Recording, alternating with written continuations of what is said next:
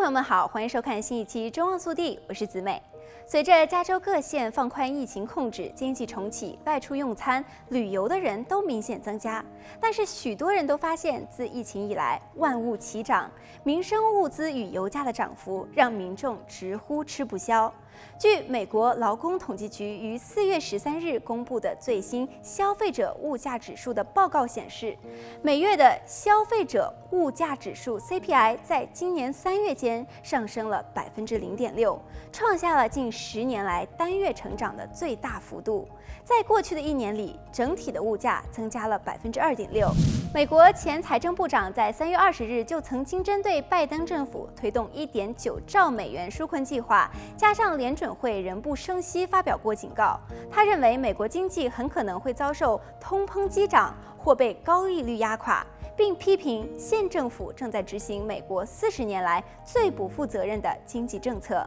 资深投资策略师、独立策略投资公司的总裁也提出了警告：到二零二二年的中期，美国的通货膨胀率可能会达到百分之三或是百分之四。他表示，市场收益率可能会翻倍，但这将使市场达到临界点。通货膨胀率上升是当前市场面临的最大担忧之一，因为高物价可能会影响资产价值和企业获利，并限制消费者的购买力。联准会正在密切的关注通货膨胀率，但是联准会决策者认为，目前上升的通货率只是暂时的情况，联准会可以利用升息等方式来解决问题。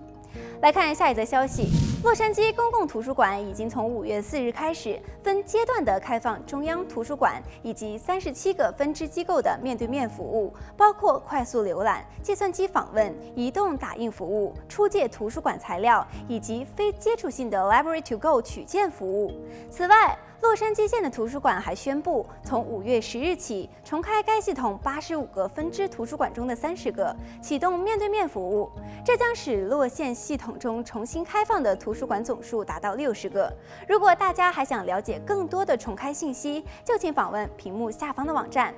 同时，四个长滩图书馆也宣布于五月十八日起开放有限访客容量的面对面服务。每位访客可以入内待三十分钟，找书、查看公共电脑或者是列印。但是，阅读座位区、研读区与会议室依然关闭。好，本期节目到这里就结束了，我们下期再见。